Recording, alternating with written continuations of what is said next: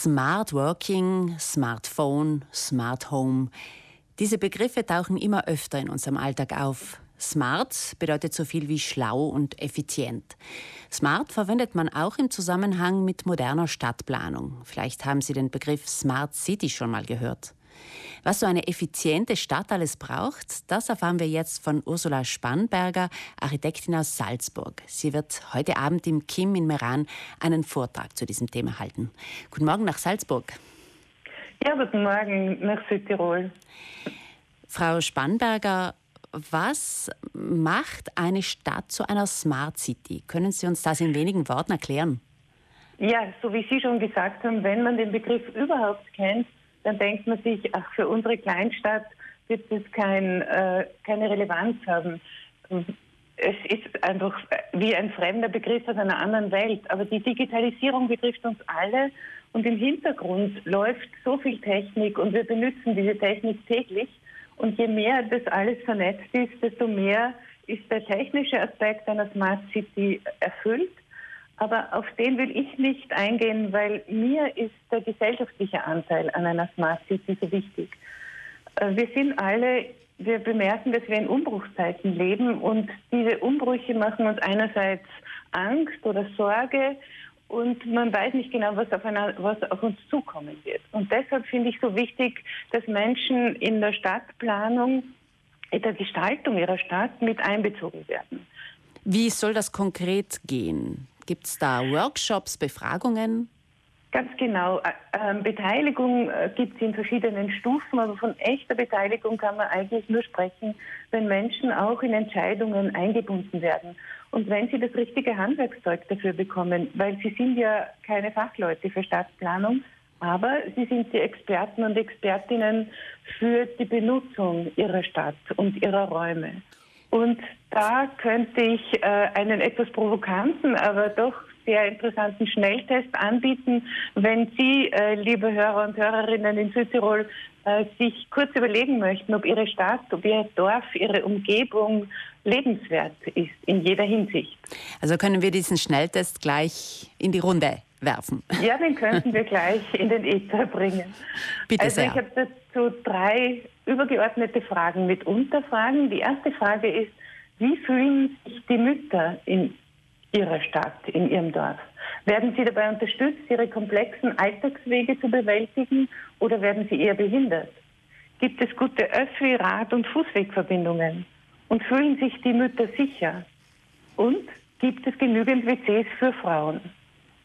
Das ist der erste Fragenkomplex. Der zweite betrifft die Mädchen. Wie geht es den Mädchen in unserer Stadt? Welche Lebens- und Spielräume haben sie? Wohin können sie gefahrlos alleine gehen? Und wie groß ist ihr selbstständiger Radius? Und die dritte Frage, Sie werden es schon ahnen, betrifft noch einmal Frauen. Können alte Frauen am öffentlichen Leben in unserer Stadt aktiv teilnehmen? Fühlen sie sich wohl genug, um sich aus ihren Wohnungen hinauszutrauen? Gibt es konsumfreie Zonen und Treffpunkte, um Anschluss zu finden? Und gibt es einladende Plätze und Bereiche zum Rasten? Natürlich beschattet mit Grün, um Kraft zu schöpfen und das Leben zu beobachten. Frau Spannberger, das ist ja hochinteressant, aber was ist mit den Männern? Ganz genau, das ist jetzt die offene Frage. Sie können dieselben Fragen in Bezug auf Männer stellen und Sie werden merken, dass da die Antworten sehr viel positiver ausfallen unser öffentliches Leben, unser Staatsraum, die Umgebung, die geschaffen wurde in unserer Gesellschaft, ist ganz stark auf die Bedürfnisse von Männern ausgerichtet. Aber so, man, wir merken, dass es Landflucht gibt, die hauptsächlich von Frauen ausgeht. Und es ist hoch an der Zeit, diese Bedürfnisse und die, wie soll ich sagen, die Grundlagen für eine lebenswerte Stadt einmal von dieser Seite zu betrachten. Aber natürlich, wenn ich mit Menschen arbeite, befrage ich nicht nur Frauen und ich befrage natürlich nicht nur, frage nicht nur nach den Bedürfnissen von, von Frauen, sondern ich finde dann in den Workshops ganz wichtig, dass jeder Mensch von seiner eigenen Voraussetzung ausgeht und die mit den anderen teilt und äh, darüber verhandelt. Also braucht es mehr Frauen in der Planung von Wohnzonen und Städten, Frau Spannberger? Auf jeden Fall. Es gibt keine weibliche Architektur oder Stadtplanung, da bin ich überzeugt. aber Frauen haben andere Hintergründe. Sie sind viel mehr in komplexe Alltagssituationen eingebunden und von denen herausgefordert.